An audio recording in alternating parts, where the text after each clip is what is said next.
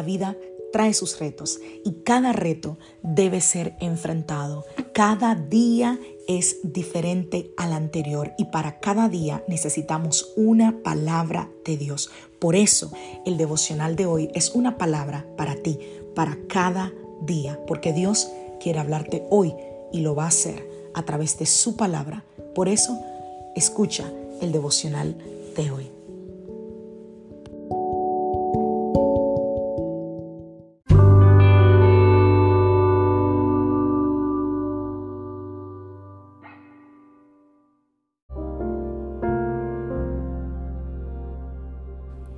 Devocional del día de hoy no es como lo imaginé. Vamos a la palabra del Señor, segunda de Corintios capítulo 1, a partir del verso 3. Dice, toda la alabanza sea para Dios, el Padre de nuestro Señor Jesucristo. Dios es nuestro Padre misericordioso y la fuente de todo consuelo. Él nos consuela en todas nuestras dificultades para que nosotros podamos consolar a otros. Cuando otros pasen por dificultades, podremos ofrecerles el mismo consuelo que Dios nos ha dado a nosotros. Pues cuanto más sufrimos por Cristo, tanto más Dios nos colmará de su consuelo por medio de Cristo. Aun cuando estamos abrumados por dificultades, es para el consuelo y la salvación de ustedes, pues cuando nosotros somos consolados, ciertamente los consolaremos a ustedes entonces podrán soportar con paciencia los mismos sufrimientos que nosotros. Tenemos la plena confianza de que al participar ustedes de nuestros sufrimientos, también tendrán parte del consuelo que Dios nos ha dado. Verso 9. De hecho, esperábamos morir pero como resultado dejamos de confiar en nosotros mismos y aprendimos a confiar solo en Dios, quien resucita a los muertos. Efectivamente, Él nos rescató del peligro mortal y volverá a hacerlo de nuevo. Hemos depositado nuestra confianza en Dios y Él seguirá rescatándonos. ¿Alguna vez en mi 23 años, 22 años de caminar cristiano, yo pensé que si yo amaba a Dios y hacía decisiones bíblicas, decisiones correctas, yo sería bendecida con una, hablemos de una versión de una buena vida. Evitaría las dificultades en mi vida, las catástrofes, las enfermedades, evitaría tener el, la desilusión, el corazón roto, pero mientras crecí en el Señor, yo aprendí gradualmente, obviamente, que seguir a Dios no nos garantiza ese paquete de primera fila, de primer asiento en el avión. Pero aún así, de alguna manera, yo pensaba que si yo hacía mi parte, pues entonces Dios estaría como obligado a hacer la suya, a darme la clase de vida que, que quizás yo pensaba que, que merecía. Y estoy segura que no estoy sola en ese tipo de pensamientos, que son propios quizás de una persona en, su, en sus inicios de caminar la vida cristiana.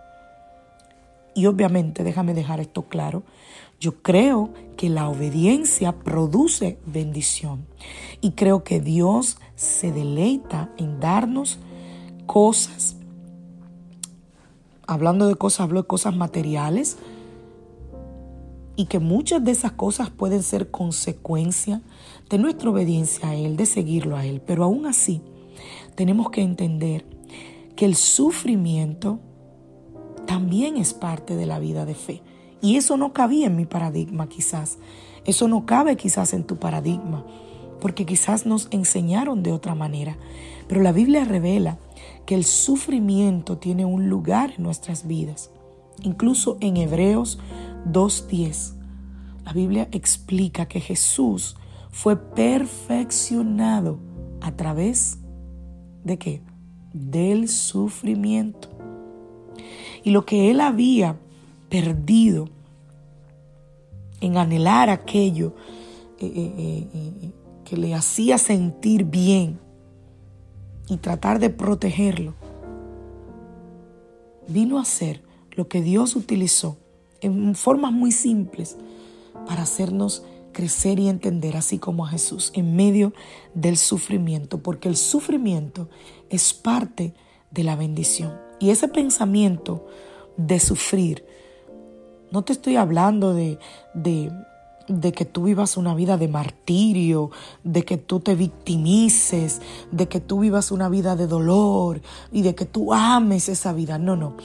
Estoy hablando de que así como el apóstol Pablo, como leímos, puede que durante tu caminar en esta tierra pases por momentos de dificultad, pases por momentos donde vas a necesitar aferrarte a las promesas de Dios y a su palabra.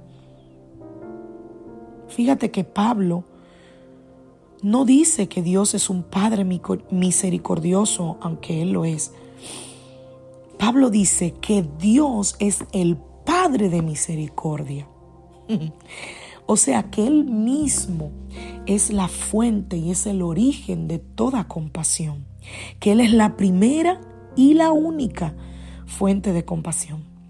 El Padre, del cual toda compasión fluye.